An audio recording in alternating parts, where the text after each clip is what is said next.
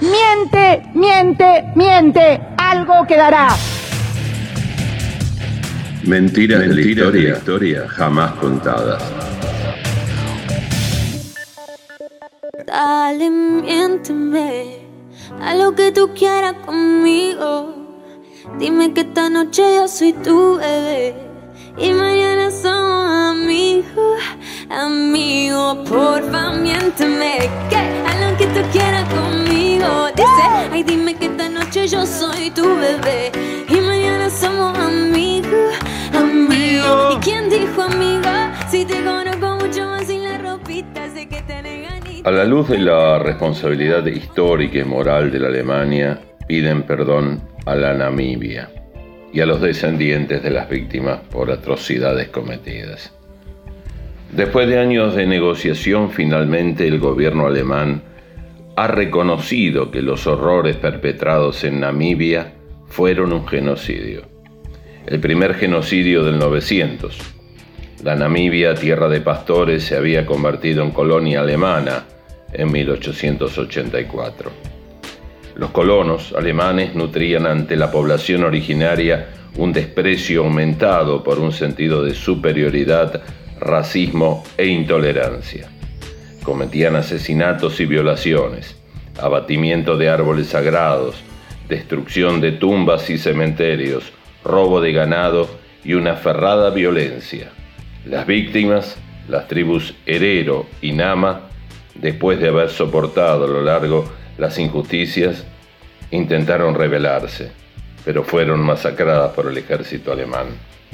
Abatidos y vencidos, negociaron una rendición y se retiraron a las márgenes del desierto del Kalahari.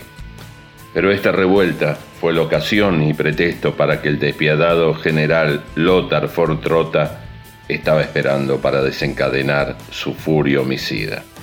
Y así, en 1904, la Armada alemana efectuó una ofensiva con el único motivo de exterminar al pueblo herero. Fue así que las tribus originarias fueron obligadas a refugiarse en el desierto, dejando sus tierras milenarias.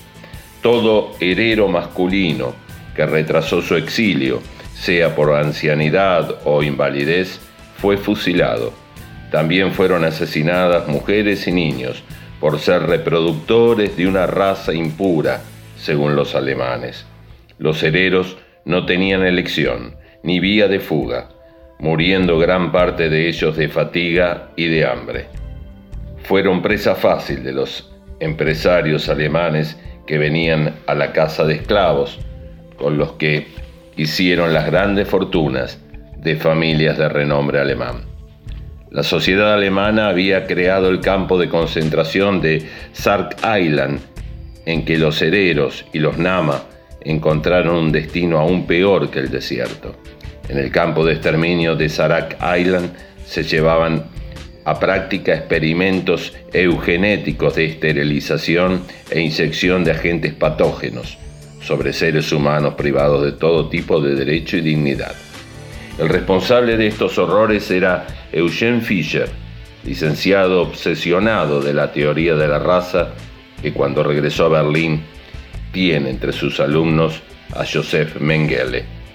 Tras las víctimas de los pueblos originarios de Namibia, se estima que murieron por manos de los alemanes cerca de 70.000 hereros sobre una población total de 80.000 y unos 10.000 nama, mitad de la población total.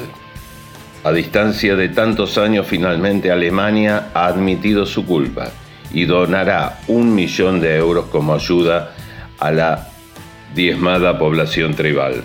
Nunca suficiente para pagar el incalculable sufrimiento causado a un pueblo diezmado y casi del todo olvidado. Aunque muchos aseguran que este resarcimiento no es más que un crédito que el pueblo africano deberá repagar con recursos humanos y naturales. Hace apenas días atrás, un equipo de investigación encontró una fosa común con restos de 215 niños indígenas y esto no sucedió en una ex colonia europea en África, sino en una antigua escuela situada en la Columbia Británica, al oeste de Canadá, escuela que estaba destinada a integrar a los pueblos originarios del país. Algunos de los restos tenían tres años al momento de su muerte. Estas muertes nunca fueron registradas por la dirección del internado, aunque la desaparición de los niños había sido reiteradamente denunciada por los miembros de la comunidad de Kelmuk, quienes al día de hoy colaboran con antropólogos, forenses y expertos del museo.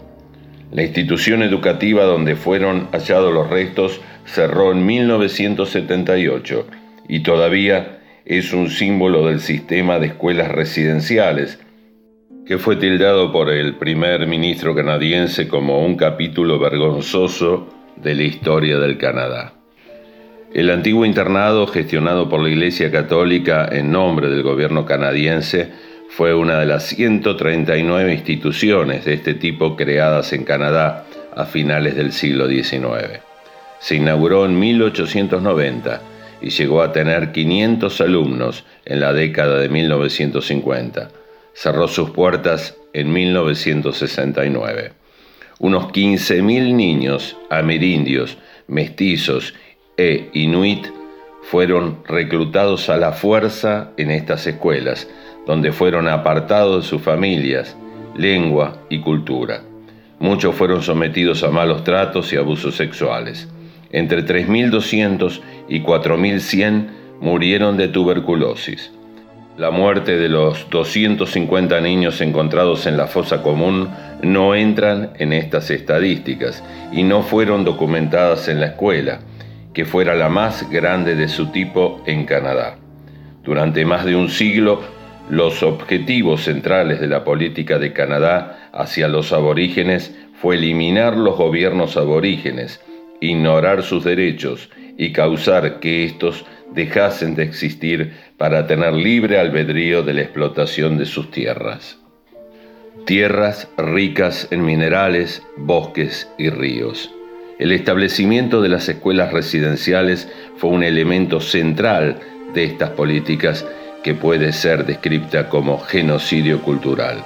Ottawa se disculpó formalmente con los supervivientes de los internados y les otorgó como consuelo y a través de un acuerdo algo así como unos 1.500 millones de dólares. El precio con el que valorizó su culpa. Y ya que estamos en tema, hasta el momento ningún gobierno argentino pidió disculpa de la matanza e extinción del pueblo Ona.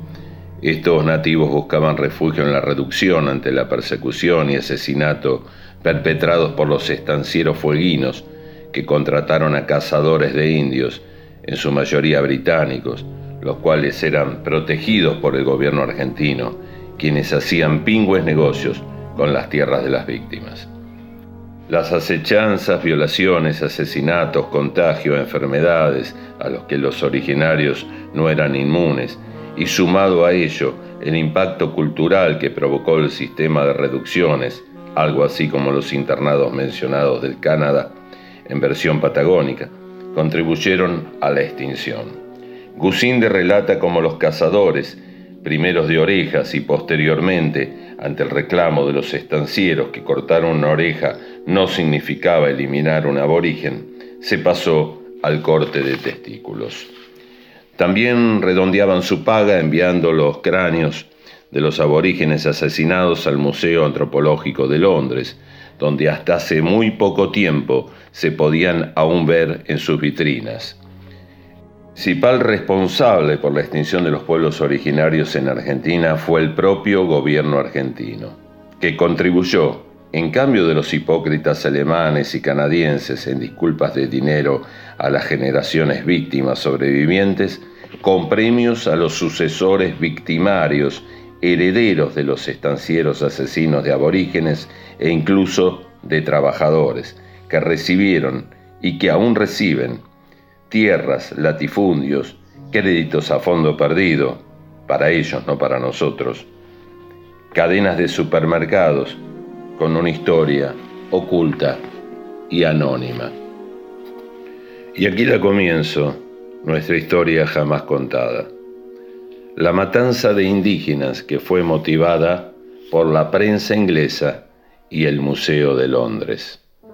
Durante la explotación ganadera en la Tierra del Fuego se inició una campaña de exterminio contra la tribu Selkman, Onas, en la que la actividad mercenaria era recompensada generosamente, no solo por los estancieros de Tierra del Fuego, sino por la prensa inglesa y el Museo de Londres. La sociedad explotadora de Tierra del Fuego iniciaría una campaña de exterminación contra los amerindios que en el intento de sobrevivir a las hambrunas causadas por los propios colonos trataban de robar algún guanaco blanco, como estos llamaban a las ovejas. Pero por si fuera poco, la crueldad de los invasores había sido avivada por el periódico inglés The Daily News, a través del cual se hacía hincapié en las molestias que suponía la tribu Selkman para dichos fines empresariales. El periódico inglés The Daily News en el año 1872 reprodujo las siguientes líneas sobre Tierra del Fuego. Indudablemente la región se ha presentado muy apropiada para la cría de ganado, aunque ofrece como único inconveniente la manifiesta necesidad de exterminar a los fueguinos. Permisa ambición que caracterizó a la colonización de Tierra de Fuego orilló al ser humano a cometer los actos más despiadados contra las tribus aborígenes. Una vez que los extranjeros agotaron los recursos de los yacimientos auríferos durante la fiebre del oro, el gobierno chileno motivaría la actividad ganadera allí mismo. El Estado chileno comenzó a facilitar millones de hectáreas en esta isla para la ganadería ovina, dando lugar así a una agrupación llamada Sociedad Explotadora de Tierra de Fuego, desde 1893 iniciarían las hostilidades contra los nativos, convirtiéndose en un verdadero holocausto en el cual ni Dios ni la justicia estuvieron con ellos. Algunos historiadores restan el impacto negativo, atribuyendo la extinción de los Selkmans a enfermedades, las cuales también penetraron hostiles con la maldad de los colonos. Pero lo cierto es que por más de dos décadas se llevaron terroríficas cacerías de indios, se había convertido en el negocio alternativo al pastoreo para aquellos mercenarios que no tenían ovejas ni hectáreas concedidas por el Estado chileno. La adquisición por fuerza y el uso del terreno invadido ocupado por los civilizados quitó a los indios todo medio de subsistencia. El indio indefenso y tímido fue lanzado de su tierra sobre la cual tenía títulos legítimos desde antaño por la sola ocupación, nunca disputada y si el pobre, lanzado, huía refugiándose en otra parte, allí le esperaba la muerte segura por la bala de los blancos, explicó Martín Gusinde. La desnutrición y la falta de recursos bélicos para resistir a los linchamientos terminaron por poner punto y final a una civilización. Los ganaderos ofrecían generosos salarios por cometer estos crímenes. Se pagaba hasta una libra por cabeza, y de la cual sacaban gran provecho a causa de la alta demanda del Museo Nacional de Londres. La institución ofrecía hasta 8 libras por cabeza. Los cazadores de indios mataban porque les pagaban una libra esterlina por cada cabeza y a la mujer le cortaban los senos para que vieran que fue mujer y entonces pagaban un poco más por ella. Me parece una libra, una libra y media, algo así, Decían que producían los chicos y que los chicos cuando fueran hombres iban a ser ladrones por necesidad, porque ellos tenían hambre. Con la flecha a ellos les costaba. Muy difícil matar guanacos, no como con la carabina hoy en día. Es fácil matar y después que carecían de guanacos, se ausentaban los guanacos con el movimiento de la gente. Lejos se iban, escribió Francisco Coloane en su obra El guanaco blanco. A tan bajo nivel llegó la codicia y la inhumanidad del hombre civilizado que las cabezas de los aborígenes constituían muy a menudo para él un artículo de comercio. Pues como decíamos, los ladinos comerciantes pagaban a una libra esterlina la cabeza y el Museo de Londres entre cuatro y ocho libras. Pero los caminos de la vida están llenos de sorpresas y venganzas del destino. Y fue en octubre de 1920 en que el barco a vela que transportaba a Java al periodista y redactor de noticias del diario inglés Daily News, John Scott McAllister, se hunde en aguas de Papúa Nueva Guinea, en Indonesia.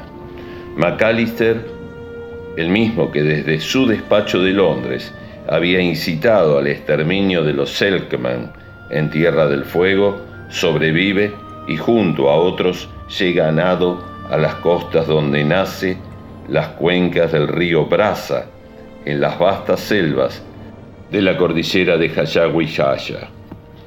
McAllister, que había asesinado con su pluma, termina siendo el plato principal, hoy comemos británico, de la tribu caníbal Coruguay.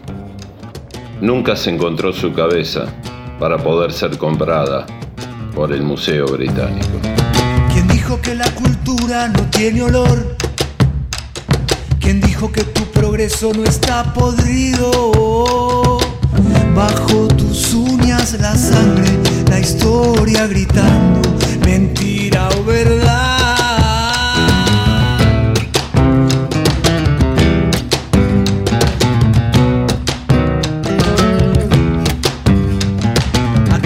Te ha ocurrido pedir perdón? Menos se te ocurrió devolver un peso. Guarda que el indio despierta y las deudas son deudas acá o en tus bancos